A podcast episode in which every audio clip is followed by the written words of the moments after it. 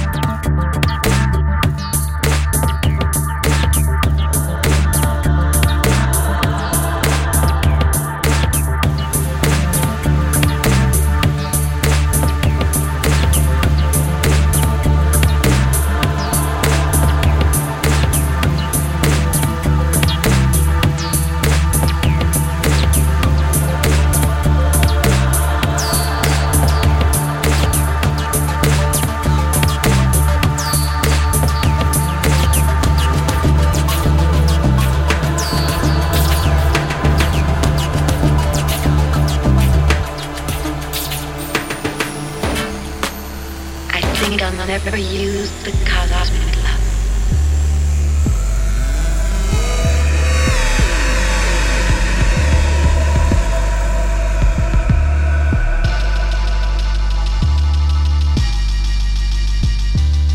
I think I'll never use